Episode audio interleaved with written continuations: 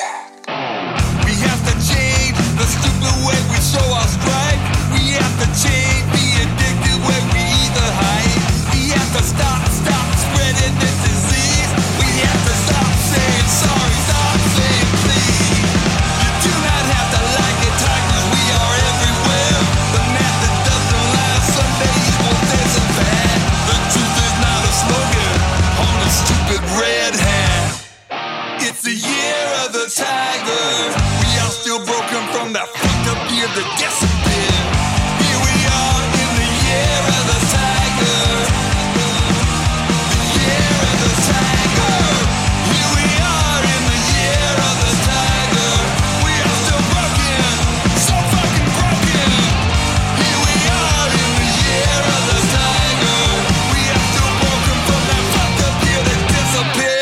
Y hoy mis queridos rockeros arrancamos con lo nuevo de una banda que a mí me encanta. Me encantó siempre allá por los años 90. Era una banda que me volvía absolutamente loco y de la que tengo varios, varios discos. Estoy hablando de Everclear, una agrupación que hacía bastante no editaba nada desde el año 2015 cuando editaran su último álbum Black is the New Black. Ahora, ahora han vuelto, han vuelto, como siempre, dirigidos por ese genial compositor y genial cantante que es Art Alexakis. Art Alexakis, medio difícil para pronunciar y para colmo yo que tengo una dislexia galopante, ni se quieran imaginar. Pero bueno, como les decía, han vuelto de la mano de este simple con el que mm, acabo de abrir el programa de hoy llamado Year of the Tiger. Year of the Tiger. Year of the Tiger tiene un contenido político bastante, bastante fuerte. Según Alexakis, eh, el tipo dice que después de todo lo que estuvo sucediendo en, estos últimos prácticamente tres años a raíz de, lo que fue la pandemia del COVID y de cómo se tuvo que cerrar el mundo eh, y de todo lo que sucedió políticamente, fundamentalmente hablando eh, en los Estados Unidos. Esta es una banda muy pero muy yankee, muy localista y el tipo dice que sentía la necesidad de escribir una canción que no solo eh, explicara el enojo y la frustración que él sentía, sino también una canción que sirvió como una declaración de principios. Eh, Alexakis cuenta que él eh, es tigre también en, en lo que es el horóscopo chino, él nació en el año 1962 y siente que el tigre debería ser el nuevo símbolo del nuevo Partido Demócrata. Ven, como les digo, es un tipo muy, muy localista. Em, según Alex Akis, no hay que retroceder, no hay que olvidarse eh, de todo lo que está sucediendo en los Estados Unidos hoy en día, no hay que ser ignorantes y hay que alzar la voz porque tenemos que demostrar que los Tigres estamos presentes en todas partes. Bueno, más allá de las declaraciones y de la explicación como eh, hace Alexakis eh, referido a todo lo que es el contenido de Year of the Tiger, a mí la canción me pareció muy interesante, bien fuerte, bien fuerte, de lo más fuerte que yo le escuché a la banda, al menos en el último tiempo. El álbum que yo les recomiendo que traten de escuchar es del año 2000, Songs from an American Movie, es un álbum hermosísimo, tiene temazos como AM Radio, Here We Go Again, eh, Learning How to Smile, un tema increíble, y después el que quizá más, más se pasó en las radios de todo el mundo fue esa canción conmovedora llamada Wonderful. Realmente Pensemos que ya cuando hablamos de Everclear estamos hablando de una banda que tiene 30 años. Eh, en el 2022 justamente cumplieron esos 30 años y estuvieron girando por todos, todos, todos los Estados Unidos junto a bandas como los Fastball, The Nixons y también los Sponge. Eh, la banda además en el 2022 reeditó su álbum debut en una especie de, de reedición de lo que, de lo que sería el 30 aniversario de su debut. Eh, aquel álbum se llamaba World of Noise, es bastante bueno, no es una cosa descomunal, a mí me gusta mucho más Songs from an American Movie, pero si quieren vayan y lo pueden escuchar eh, sin ningún tipo de problema porque la edición de, de los 30 años ya está disponible en todos los servicios de streaming. Lo que sigue en la vida de los Everclear es dirigirse al Reino Unido para una serie de, giras que van a hacer y fechas junto a los, uh, mira esto, a los Soul Asylum, a los Soul Asylum, aquella banda que en los 90 la rompió toda con lo que era el tema, uy, ¿cómo era? Eh, ay, ¿cómo era? Ahora, ahora, bueno, ahora me olvidé el, cómo es el éxito de, de los eh, Runaway Train, creo que era. El tema de Sola, sí, Runaway Train, un, tema que te rompían la cabeza todo el tiempo. Después no pasó nada con los Soul Asylum, una banda que quedó medio en el olvido. Eh, yo los considero, yo los considero unos One Hit Wonder. Pero bueno, está bien, la verdad que yo lo que escuché después de, aquel álbum que tenía Runaway Train no me gustó demasiado y el álbum aquel tampoco me había eh, gustado, eh, gustado mucho. Pero van a salir con ellos de gira por lo que es el Reino Unido y también después van a estar eh, terminando el año en California con otra vez con los Sponge con los que estuvieron tocando ya en el verano y van a hacer un recital van a hacer un recital muy piola en el Whisky a Gogo, en el Sunset Strip, en California, en el que van a asociarse con eh, lo que es em, la asociación Border Kindness. ¿Y qué van a proponer? En vez de cobrar una entrada, van a pedirle a los, a los concurrentes que lleven juguetes nuevos sin eh, envolver, como una especie de donación para esta fundación Border Kindness. Así que mm, los Everclear están de vuelta. Creo que no sé si podemos esperar dentro de, poco un álbum de la banda. Quizás sí. Hoy en día ya vemos que las ediciones de este tipo de, bandas a veces se hacen desear o no aparecen y se dedican a, editar simples porque saben que después el esfuerzo que implica mm, la grabación de un álbum entero no les rinde. De eso voy a hablar un poco más adelante a raíz de otra noticia. Tengamos en cuenta ya para terminar con los eh, Everclear que desde que se formaron en el año 1992 han lanzado 11 álbumes de estudio, incluidos 4, 4 de esos álbumes que han sido certificados como oro o como platino y han vendido más de 6 millones de discos. Muy, pero muy bien por los Everclear, banda con la que arrancamos en el día de hoy escuchando Ear of the Tiger. Antes de seguir, una aclaración, una burrada, eh, obviamente un error eh, involuntario que cometí en el episodio anterior cuando yo les estaba hablando de Kiss. En un momento eh, la noticia tenía que ver con que Paul Stanley no, estaba, no, estuvo nunca de acuerdo con lo que había sido la grabación de Carnival of Souls y yo en el apuro dije que bueno, que después eso quedó en el olvido cuando editaron Revenge. Obviamente nada que ver, Revenge es anterior a Carnival of Souls eh, y yo lo que quise decir es que eso quedó en el olvido con todo lo que fue la edición de Psycho Circus eh, en el año 1998. Justamente eh, la intención era jugar con esto del olvido, de cómo rápidamente quedó Carnival of Souls en el olvido, porque fue un álbum que prácticamente se editó sin promoción, no tuvo gira de apoyo, porque mientras lo estaban grabando, mientras lo estaban grabando, eh, Gene Simmons y Paul Stanley ya estaban hablando, eh, es, con eh, Peter Chris y con S. Frisley para lo que fue aquella gira de, de, la vuelta de los Kiss Pintado y que justamente editaron Psycho Circus. Lo quería aclarar porque quizá alguien lo escuchó y se queda con eso y la verdad que a mí lo que me interesa es dar información que digo que sea cierta y que esté bien. Eh, fue una equivocación en el apuro. Otra cosa, otra cosa que yo el sí, el programa anterior les comenté que quizás se daba y finalmente se dio.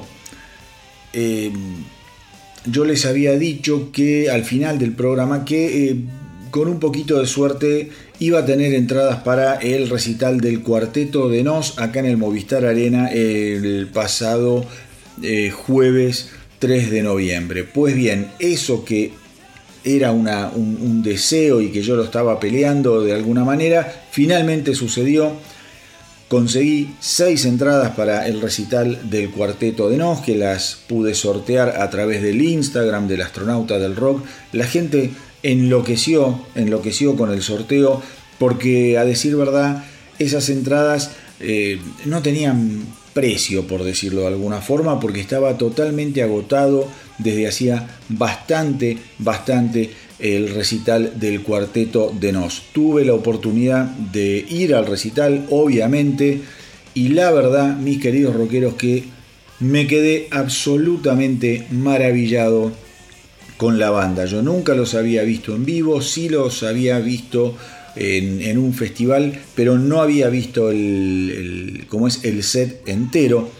Y la verdad es que me partieron la cabeza, una banda de una sofisticación muy, pero muy grande, eh, con una relación súper, súper intensa y, ¿cómo les podría decir? Hasta personalizada con, con el público. Se ve que ahí hay algo muy caliente, muy interesante.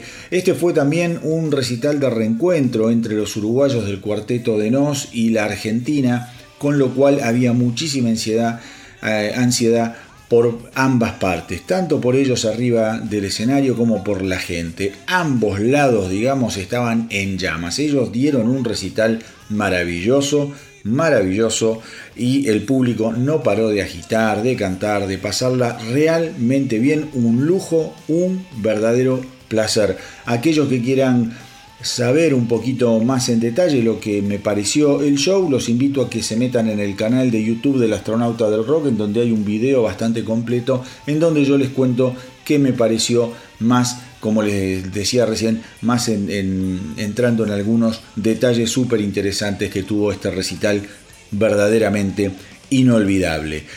Y hoy, hoy que yo estoy grabando el programa, hoy, hoy el sábado 5 de noviembre, esto ustedes lo van a escuchar a partir de mañana 6 de noviembre, pero bueno, en el día de hoy, finalmente, finalmente va a ser la inducción de Judas Priest al Rock and Roll Hall of Fame.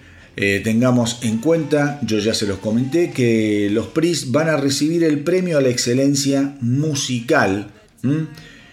Y después, después va a estar, digamos, lo que es la inducción de distintos artistas como Eminem, Dolly Parton, Duran Duran, Lionel Richie, Pat Benatar, Eurythmics y Carly Simon en lo que es la categoría más importante que es la de intérpretes. Yo por eso siempre dije cada vez que hablé de este tema que los Priest un poco entran por la ventana, cosa que bueno, no está del todo bueno, pero eh, hay que rescatar justamente lo que sí vale la pena y es que una banda de, heavy metal del calibre de Judas Priest de alguna forma va a estar en el Rock and Roll Hall of Fame. Yo personalmente no puedo comprender cómo eh, en categoría intérprete la meten a Carly Simon con todo el respeto que pueda despertarme y toda la admiración que le tengo, pero frente a Judas Priest me parece que la mina no inventó nada, su tema más conocido eh, ya tiene no sé cuántos años, que estoy hablando de You're So ese tema en el que canta Mick Jagger, y después, qué sé yo, tuvo una carrera bastante, bastante sinuosa, con momentos en los que no la escuchaba ni siquiera su madre, eh, con lo cual me parece a mí que hubiese sido muchísimo, muchísimo más justo que los Judas Priest entraran como intérpretes y que Carly Simon le den el premio a la excelencia musical y qué sé yo, cuántas pelotudeces más. Pero bueno, evidentemente el Rock and Roll Hall of Fame es siempre, siempre eh, motivo de discusión, contradictorio, antojadizo, ambiguo, en fin, es una institución de mierda, pero que en el fondo todos nos entusiasmamos cuando llega el momento de las inducciones. Dicho esto, les cuento que los que van a ser inducidos al Salón de la Fama dentro de lo que fue la historia de Judas Priest, obviamente van a ser Rob Halford, Ian Hill, Glenn Tipton y Scott Travis, además de KK eh, Downing, Les Binks y el otro batero Dave Holland. Richie Fowler no va a ser inducido, muchísimo menos, obviamente, eh, ¿cómo se llama? Andy Snip. La ceremonia, como ya les comenté en otro episodio, se va a realizar en el Microsoft Theater de Los Ángeles y se va a emitir más adelante, o sea, en diferido, vamos a ver cuándo, si me entero se los contaré, a través de HBO eh, por la señal HBO Max. Eh, a ver, Hoy también se supo una declaración de KK Downing que evidentemente el tipo se sale de la vaina. Tantos dimes, tantos diretes, tanto, eh, viste, discusiones y, cómo es, y versiones de un lado y del otro. Me parece que las dos partes están muy contentas de volver a tocar juntos. Él dice que está súper ansioso de poder subirse al escenario con sus ex compañeros y directamente dice ya no puedo esperar más. Así que vamos a ver, vamos a ver qué sucede con este reencuentro entre los Judas Priest y KK Downing.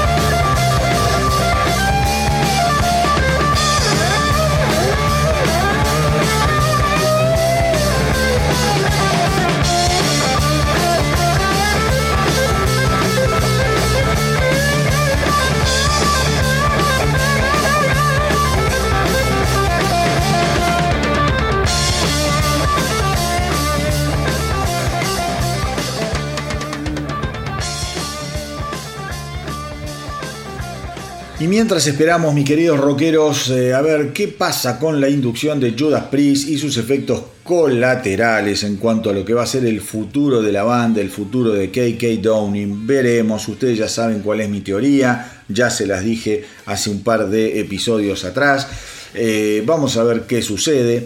Pero mientras tanto les propongo que presten muchísima atención a lo que vamos a disfrutar ahora y hago hincapié en la palabra disfrutar. Es una banda muy pero muy joven que llega desde Toronto, Canadá y que acaban de editar el que para mí es el mejor lanzamiento de la semana que pasó. Estoy hablando de los muchachos de Breaking Love y su excelente álbum Black Box.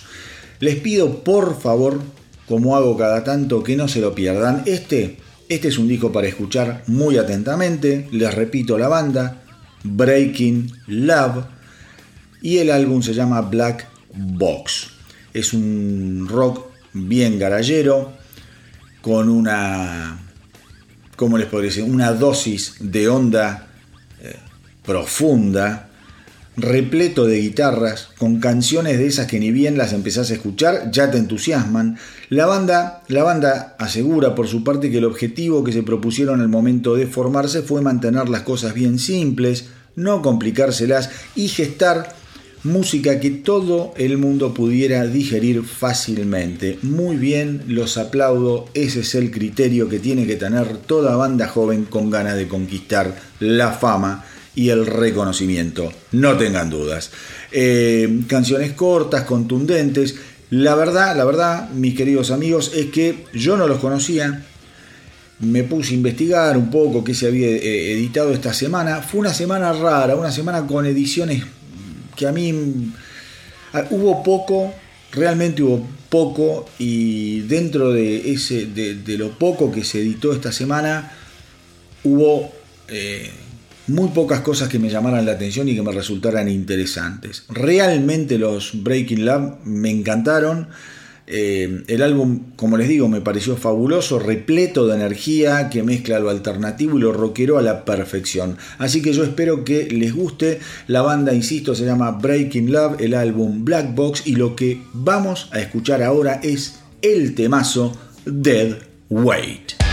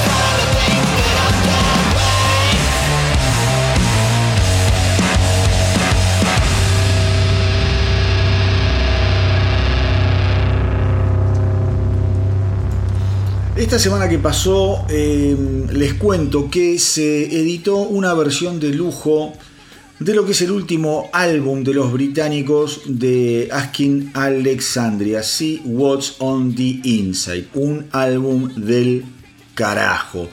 Ese álbum salió a la venta como es a inicios, a principios de octubre, o sea, hace muy poquito.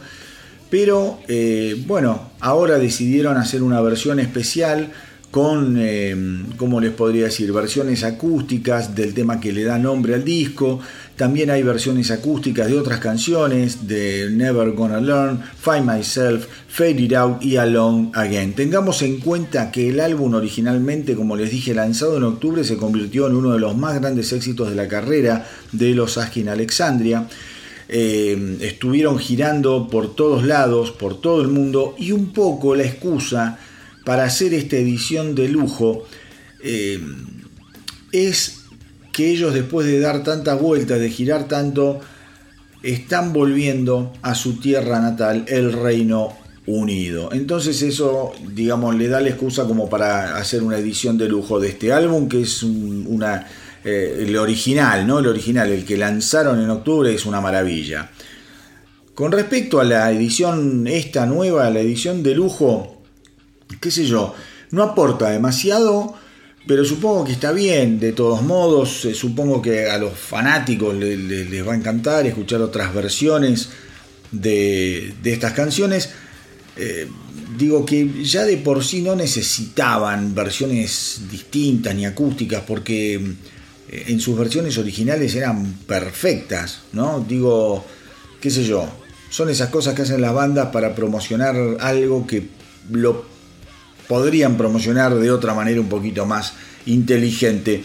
Eh, si yo tengo que rescatar algo de esta versión de lujo, la verdad es que descarto todo lo acústico, medio me rompe las pelotas, ya esa cosa en plug que, insisten en hacer las bandas cuando se quedan sin ideas. Una pena porque acababan de, de sacar este mismo álbum que no necesitaba de más nada hace un mes y era un álbum perfecto. Ahora lo llenaron de, canciones, de versiones al cohete, dura más de una hora, no lo a escuchar nadie, eh, así que yo me quedo de este álbum, me quedo con la versión de Fade It Out junto a Sharon Denadel de los Within Temptation.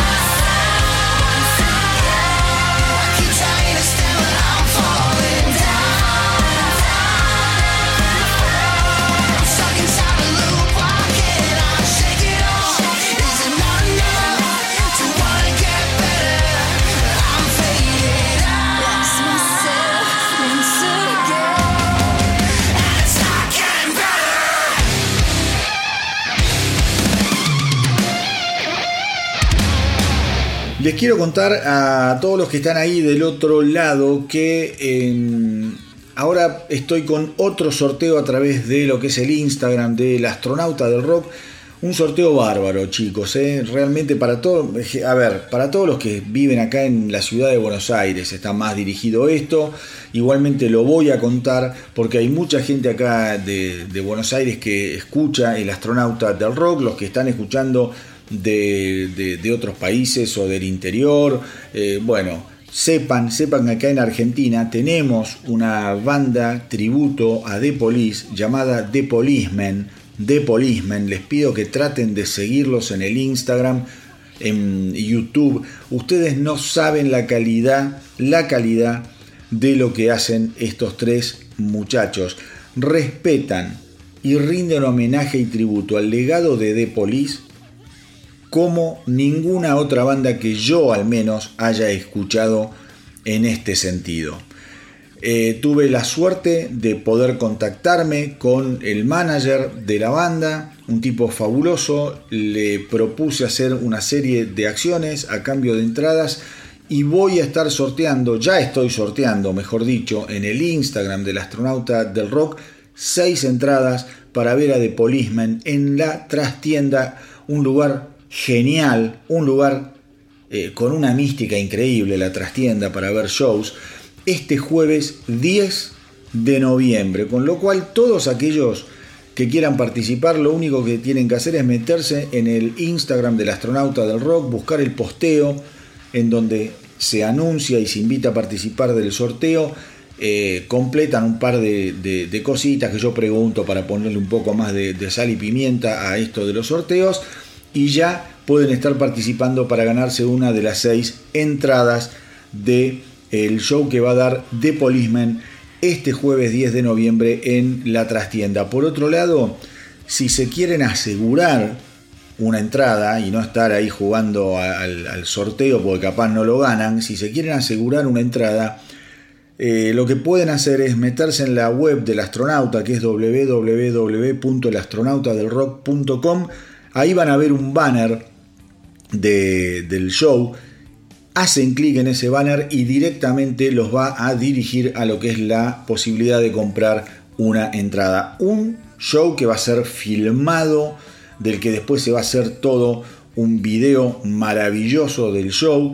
La banda está por encarar ya en el mes que viene o en enero, no, no, me acuerdo bien cuándo es que salen, van a salir de gira por la costa argentina Realmente, realmente una banda súper, súper recomendable. A todos aquellos que les gusta The Police, es una banda obligada. Con lo cual, eh, insisto, traten de seguirlos en lo que es Instagram, en lo que es eh, YouTube. La banda se llama The Policemen y son un verdadero lujo. Están todos invitados a participar del sorteo. Un sorteo que me quedó, un sorteo que me quedó en la nada, que lo largué y después lo tuve que suspender y que también era para un show que se iba a dar ahora en noviembre, creo que el 8 de noviembre en el Luna Park, fue el sorteo que yo había organizado con eh, los Godsmack. Godsmack, eh, una banda legendaria de la década del 90 que logró escaparle al grunge. Eh, muy al post-grunge, mejor dicho, logró escaparle, manteniendo la fiereza del grunge viva unos cuantos años más y después ya dando hasta una vuelta de tuerca y dedicándose a hacer una música muchísimo más eh, abarcativa que el grunge en sí mismo, una excelente banda que ha batido récords de todo tipo en cuanto a lo que son ventas en los Estados Unidos. Por primera vez se iba a estar presentando, como les decía, el 8 de noviembre acá en el Lunapar de Buenos Aires. Yo tenía entradas para sortear. ¿Y qué pasó? Se vino abajo el show. No vienen. La banda justamente esta semana largó un comunicado diciendo, diciendo que debido a problemas logísticos fuera de nuestro control estamos muy decepcionados de anunciar el aplazamiento de nuestra gira por Sudamérica programada para el 8 de noviembre en Argentina, 10 de noviembre en Chile, 12 de noviembre en Brasil.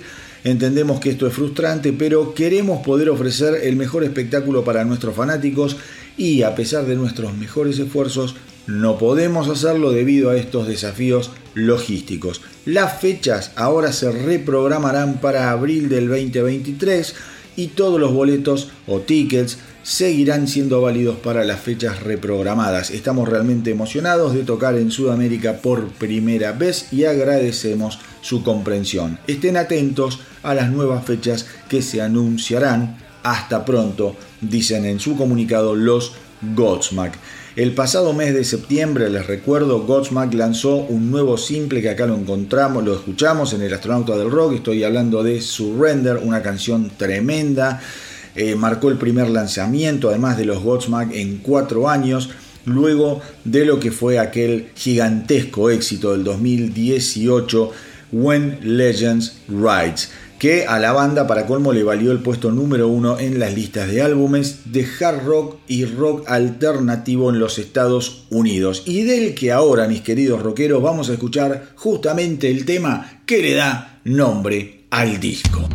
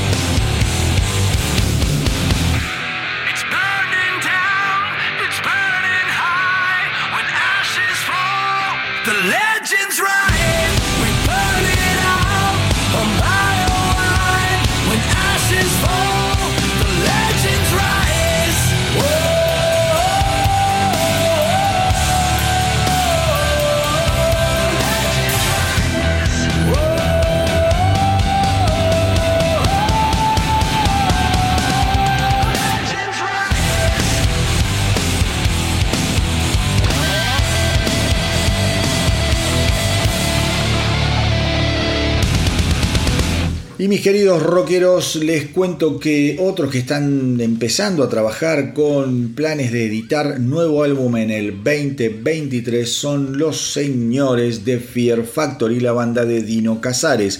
Dino Casares justamente estuvo hablando sobre lo que va a ser la continuación del tremendo álbum del 2021, Aggression Continuum, que acá lo escuchamos muchísimo en el astronauta del rock.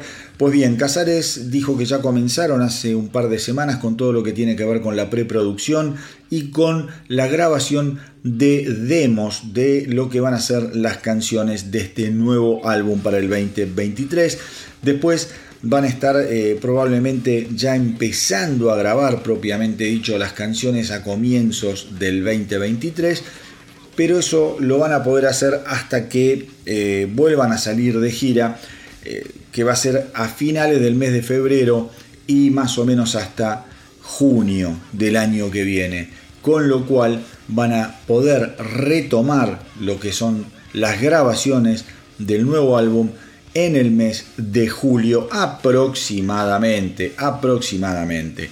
Tengamos también en cuenta que el próximo álbum de Fear Factory va a estar, eh, digamos, marcado porque va a ser un álbum con nuevo vocalista, con nuevo vocalista. Hasta ahora nadie sabe, nadie sabe, la banda no lo dijo, lo tiene muy pero muy guardado el nombre del nuevo cantante de los Fear Factory. Lo que sí dijo Dino Casares es que la búsqueda la tuvo que hacer con muchísimo, pero muchísimo cuidado, que fue todo un desafío, que buscar cantante es algo que, eh, digamos, eh, él está acostumbrado porque lo hizo cuando tuvo otras bandas, pero que en el caso de Fear Factory, eh, ese desafío, esa tarea, fue real, realmente difícil, porque lo que él tenía en mente y sigue teniendo en mente es que la banda no baje para nada su propuesta, su calidad, su estándar. Sabe, sabe sin embargo Casares que va a haber parte del público que como siempre cuando se producen estos cambios vas a tener tipos que van a putear, que no les va a gustar el nuevo cantante, que lo van a escupir, que le van a hacer fuck you. Pero bueno, dice Casares, él ya está preparado, tiene el cuero duro, es un tipo grande, con mucha carretera, con mucha, pero mucha experiencia, con lo cual todo eso lo tiene muy sin cuidado. Yo creo igualmente, mis queridos rockeros, teniendo en cuenta la calidad de lo que hace Fear Factory, que Casares no va a dar puntada sin hilo.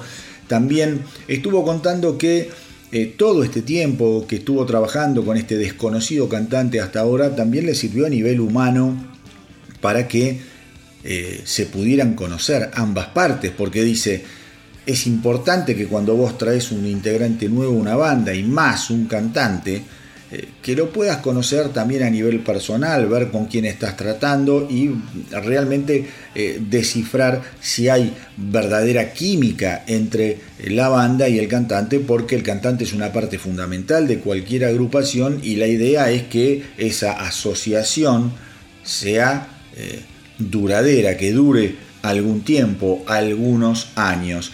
Así que eh, vamos a ver qué nos eh, depara el futuro de Fear Factory, que miren qué increíble.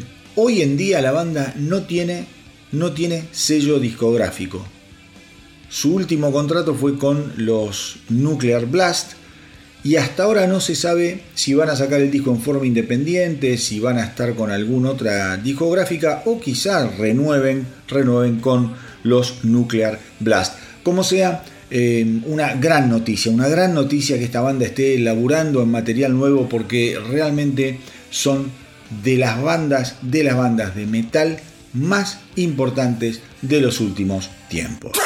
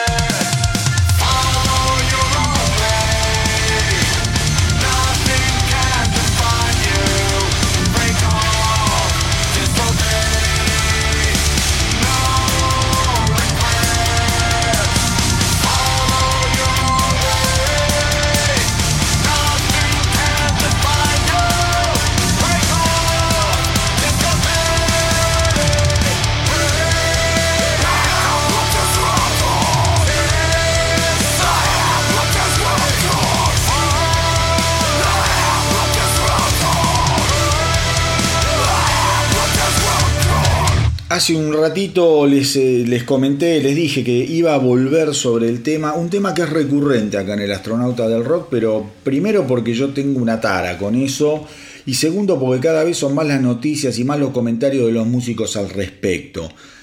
Eh, y tiene que ver con eh, Slipknot. Esta, esta vuelta, esta vuelta,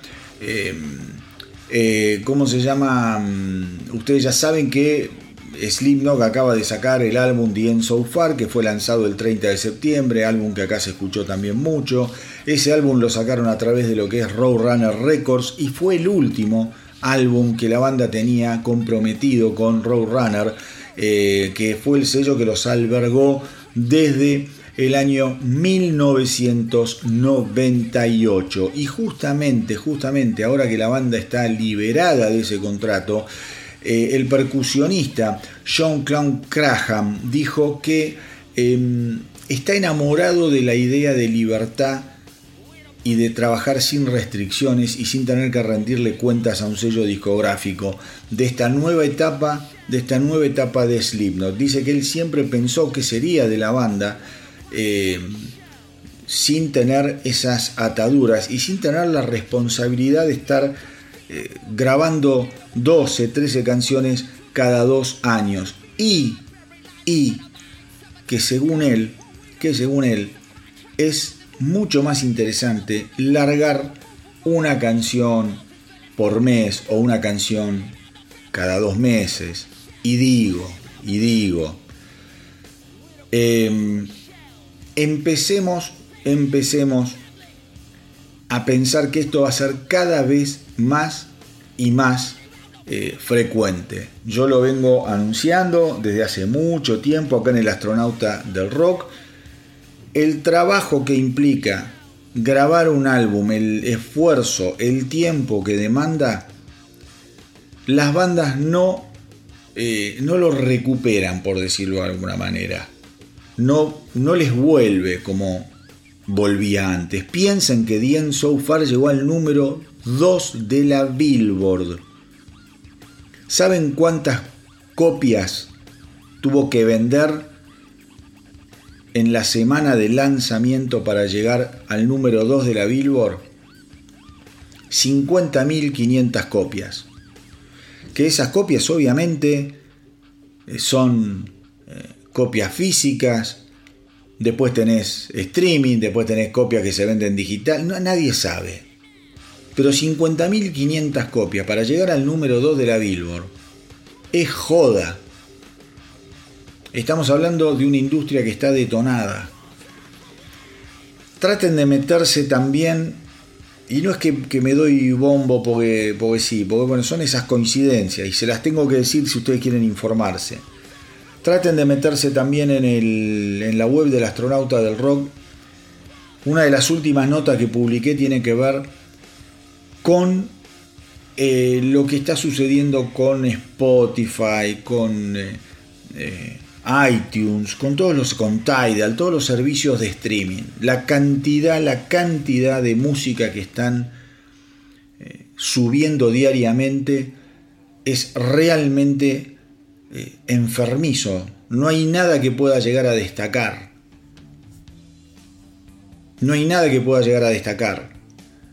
Y esas cantidades, esas cantidades los lleva también a un dilema a los servicios de streaming. ¿Cómo haces para mantener ese nivel? Que es que es un nivel creciente.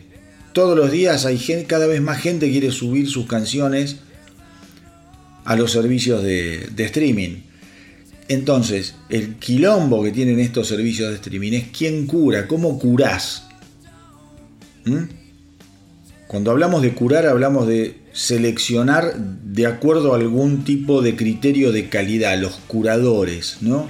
Los catadores de, música. En vez de catar vinos y decir, mira, este vino está bueno, este es una mierda, esto es vinagre, esto está pasado, bueno. Los curadores de música, ¿cómo haces? Porque eso ya no pasa ni por un algoritmo. Llega un momento que el algoritmo te lo pasas por el culo. Tiene que haber un criterio humano, una, un sentir de carne y hueso. Un alma que sepa decir, bueno, esto sí vale la pena, esto está bien grabado. Porque saben que el 90, 10% de lo que está subido en las redes de streaming, y esto se lo digo también a las bandas que están ahí y que suben con muchísima ilusión, lo tienen que saber. El 90, el 90% de las bandas, de los artistas que están en los servicios de streaming como Spotify, son escuchados por un promedio, ¿eh? un promedio que va de 0 a 4, 5, 10 personas mensuales. Nadie. Es dificilísimo. Para colmo está difícil lograr tocar en vivo, en buenos lugares y que la gente vaya. Eso pasó siempre. Eso pasó siempre. Pero yo creo que va mucho más allá de esto, porque cuando ya las bandas, cuando las bandas de primera línea empiezan con este tipo de, de planteos, con este tipo de percepciones en cuanto al negocio, yo estimo que en algún punto, en el mediano plazo, tiene que haber un quiebre, tiene que haber un cambio en la forma de consumir, de mostrar, de subir. Yo no sé cómo va a ser, chicos, no tengo ni idea. Pero fíjense que yo en todos los programas alguna noticia, algún comentario de este tipo siempre tengo. Y no es que los invento. Los leo de las informaciones que yo busco para hacer el podcast. O que, de cosas que publico en, en la página del astronauta del rock. Es realmente preocupante lo que sucede. El 1, el 1, el 10% les diría, de, o el 9% restante son una andanada, una millonada, millonada de bandas y de artistas que no logran obviamente ni vivir de la música, de las regalías, nada. El 1% solamente de los artistas que están en las redes de streaming son los que hacen la verdadera diferencia. Al 1% de los artistas de las redes de streaming los consumen prácticamente entre el 80 y el 90% de oyentes. Vamos de nuevo. El 1% de los artistas que están en Spotify son consumidos por el 80 o el 90% de la gente que consume Spotify. Vamos a escuchar un poco de música que quizá nos dé un tiempito también para digerir todo esto y reflexionar un poco.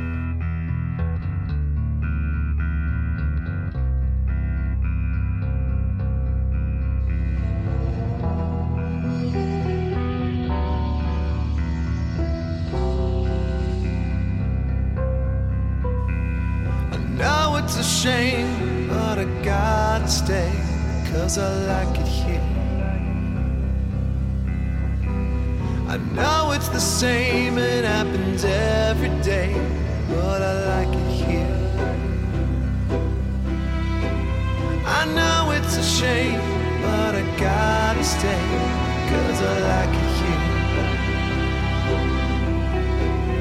I know it's the same, it happens every day, but I like it here I like it here.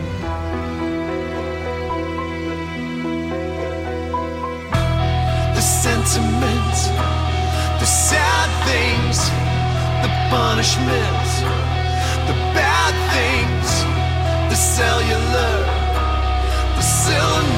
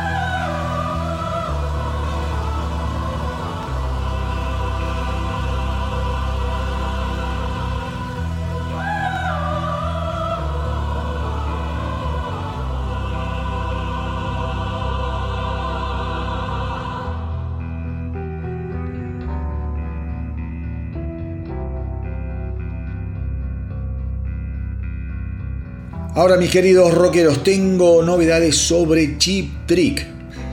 Chip Trick, bueno, banda que eh, tiene un especial muy pero muy copado que quedó buenísimo acá en El Astronauta del Rock, lo pueden buscar dentro de lo que es el historial, eh, una banda legendaria, legendaria que a mí me encanta, me encantó desde, desde siempre. Esta semana se supo que el guitarrista de Chip Trick, ese ser excéntrico y maravilloso llamado Rick Nielsen, no va a estar tocando en una serie de shows que va a estar dando en estos días la banda porque tiene que someterse a un procedimiento médico menor del cual no sabemos más detalles. Lo va a reemplazar, lo va a reemplazar temporalmente Robin Taylor Sander. ¿Quién es Robin Taylor Sander? Es el hijo de 28 años del cantante de Chip Trick llamado Robin Wayne Sander. ¿Mm? Em, la banda comunicó que hace unos días eh, Rick Nielsen tuvo un procedimiento menor que requiere que se mantenga fuera de la carretera durante esta semana y que no viaje. Robin Taylor Sanders se eh, integrará eh, a la banda en estos próximos shows. Así que lo que esperan obviamente sus compañeros es que Rick Nielsen se recupere lo antes posible. Chip Trick tenía programado Em, bueno, justamente un recital en Michigan para lo que fue el día de ayer, 4 de noviembre. Em, y también eh, tenía otro, otro en eh, Kalamazoo, esto es en Michigan también, el día 5 de noviembre, o sea, hoy sábado. Y eh, probablemente, probablemente Nielsen se espera que se recupere para el 10 de noviembre para poder tocar en Auburn, Washington. Les cuento sobre Robin Taylor Sander eh, parece que es un genio el flaco porque tocó la batería, el bajo y la guitarra ya en Chip Trick, haciendo obviamente reemplazos de, eh, del resto de los músicos cuando cada uno caía con algún quilombo, no podía tocar o estaba enfermo. Por ejemplo, en el 2016 tocó la batería para Chip Trick cuando Dax Nielsen, Dax Nielsen es el hijo de Rick Nielsen, se los cuento, que reemplazó al gordito Bunny Carlos, que fue el baterista original de los Chip Trick y que se fueron, eh, que se separaron de muy malos términos. Bueno, cuando Dax Nielsen tuvo que tomarse un tiempo porque había nacido su hijo, bueno, Robin Taylor Sander se metió y tocó la batería. Cuando Tom Peterson, el bajista de Chip Trick, tuvo que someterse a una operación del corazón en el 2021, que yo la comenté acá en el Astronauta del Rock, bueno, el flaco fue y tocó el bajo y muchas veces reemplazó, reemplazó obviamente a Nielsen tocando la guitarra. Desde acá, mis queridos rockeros, toda la polenta para Rick Nielsen, para que se recupere, se cuelgue la guitarra, se ponga la gorrita y vuelva a hacer deleitar al público fanático de los Cheap Trick.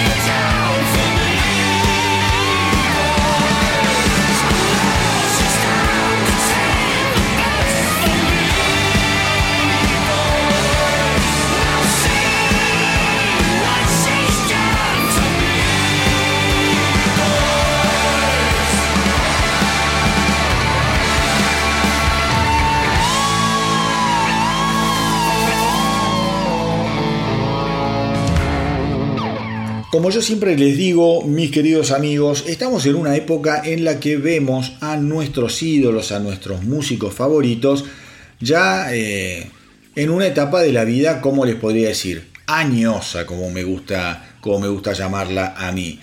Sammy Hagar, Sammy Hagar, aunque parece mucho más joven, aunque el tipo se lo ve muy pero muy entero, está eh, en los 75 años. El tipo tiene 75 pirulos, tiene la voz impecable, todavía tiene pelo, tiene esos rulos maravillosos y tiene una onda y un sentido del humor que yo siempre, siempre rescato y disfruto.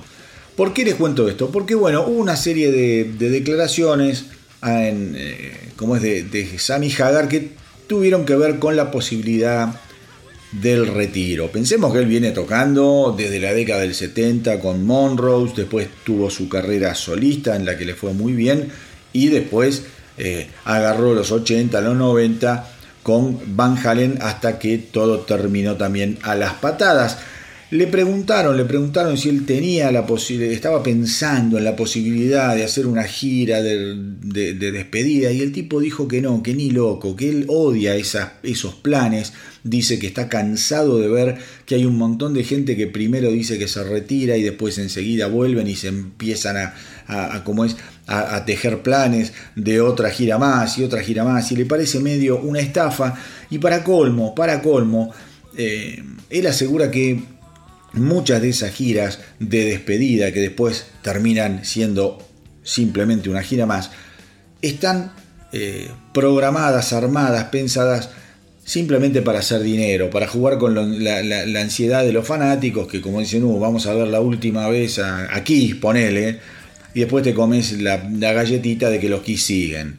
Eh, a mí me encantaría eh, que esta gira de Kiss de despedida en realidad no sea una gira de despedida, personalmente me encantaría. Garpé la entrada pensando que iba a ser la última vez, fui al campo de polo, me chupa un huevo. Yo no quiero que Kiss se separe, listo. Dicho esto, Sammy Hagar dice que eh, en su caso personal no necesita el dinero, que tiene un montón de empresas, un montón de otros intereses y que está económicamente salvado y que él lo que hace lo hace por amor eh, a la música, pero que dice que la idea del retiro la tiene en la cabeza, pero no la piensa como eh, algo anunciado. Dice, algún día voy a tocar y ese va a ser mi último show y listo. Esa va a ser la manera en la que voy a alejarme de los escenarios, sin hacer muchísimo ruido, sin eh, tratar de, ¿cómo es?, de generar expectativa. Voy a subirme al escenario y cuando me baje me voy a dar cuenta que ese ha sido mi último show.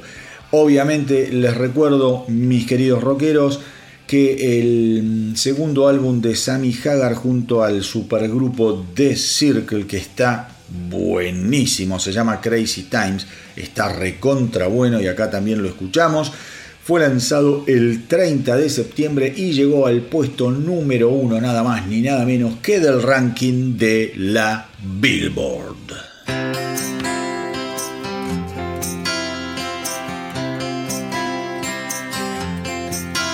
Father Time's over there, looking over my shoulder.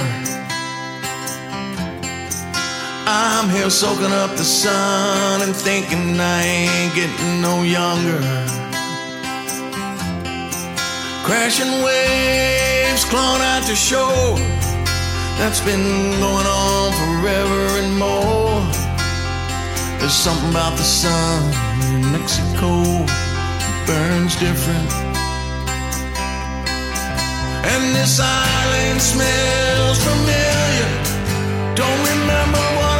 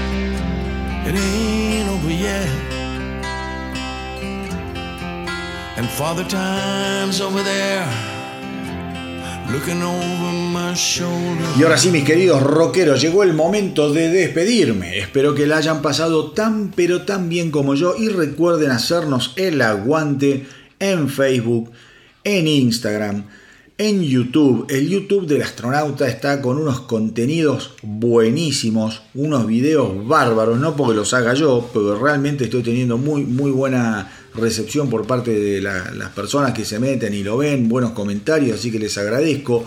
Y también los invito a que visiten la web del astronauta www.elastronautadelrack.com. Eh, si ustedes están un poquito en Instagram, un poquito en Facebook, un poquito en YouTube, se meten en la página, como siempre les digo, van a estar informados absolutamente de todo lo más importante que sucede en el universo rockero. Se van a juntar a hablar con amigos y van a dar clases. Y si se quieren comunicar conmigo personalmente, me escriben a elastronautadelrock.gmail.com y yo les voy a responder con muchísima atención, cariño y dedicación.